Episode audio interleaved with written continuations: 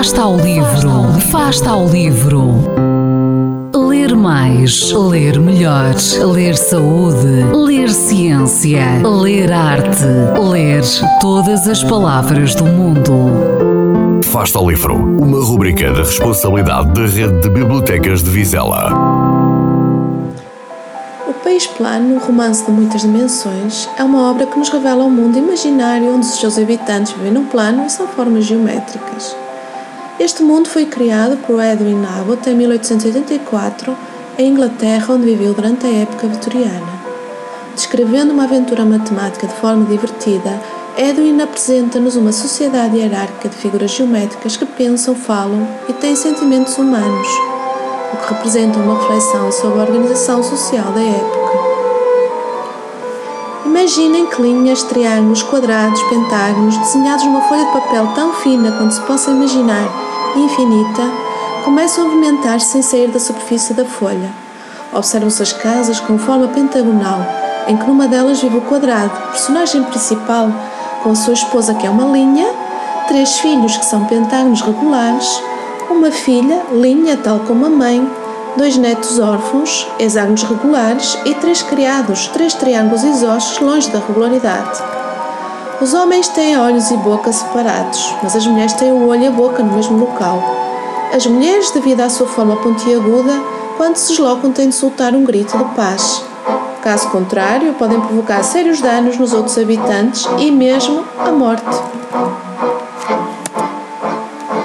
Os triângulos isósceles pertencem à classe mais baixa, são soldados e operários, e não têm a possibilidade de subir na hierarquia, ao contrário dos polígonos regulares, cujos filhos adquirem mais um lado.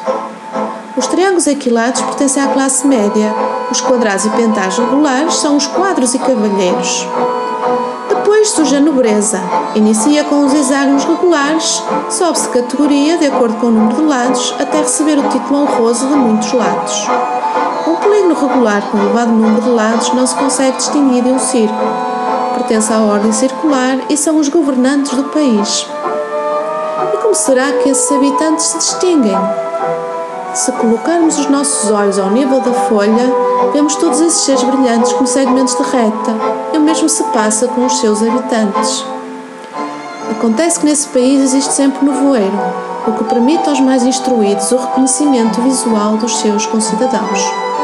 Quem não tem este conhecimento terá de correr ao tato universal, mas menos digno.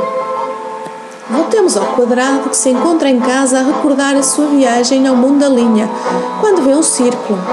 Estando as portas da casa fechadas, estranha a sua presença, mas perante um círculo temos que ser humildes. O quadrado perguntou num fio de voz como tinha entrado, se a casa estava fechada. Este informou que a casa era aberta por cima e por baixo, e foi assim que entrou, e que não era um círculo, mas uma esfera. Explicou ainda que vivia num mundo de três dimensões. Perante o espanto do quadrado, a esfera movimentou-se para cima e para baixo, e o quadrado viu círculos de diversos diâmetros, até ver apenas um ponto, e novamente círculos a aumentar de diâmetro, depois a diminuir até novo ponto, mas não se convenceu da existência de uma terceira dimensão. Então a esfera fê-lo sair do plano e mostrou-lhe o espaço com uma nova dimensão. Explicou também que vários quadrados colocados por cima uns dos outros com a mesma altura dos seus lados formariam um cubo. Na viagem, o quadrado, assim que percebeu que era um mundo com três dimensões, questionou logo a esfera se conhecia os habitantes das quatro dimensões. Tal já não agradou muito à esfera, uma vez que não tinha a percepção desse mundo. A viagem terminou e o quadrado regressou ao plano. Este só conseguia pensar nas várias dimensões e que era tão claro e evidente que todos compreenderiam. Assim não resistiu e partilhou a maravilhosa descoberta, proibida no seu país, com os círculos. Foi-lhe dada imediata ordem de prisão.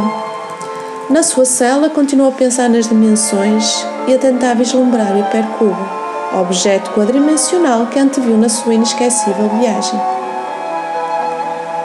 Para nós é difícil imaginar um mundo num só plano, mas Edwin Abbott descreve ainda um mundo num ponto e numa linha. Apesar dos espaços com dimensões superiores serem objetos de estudo e descritos matematicamente, nós, tal como os habitantes do plano, também estamos limitados pelos nossos sentidos.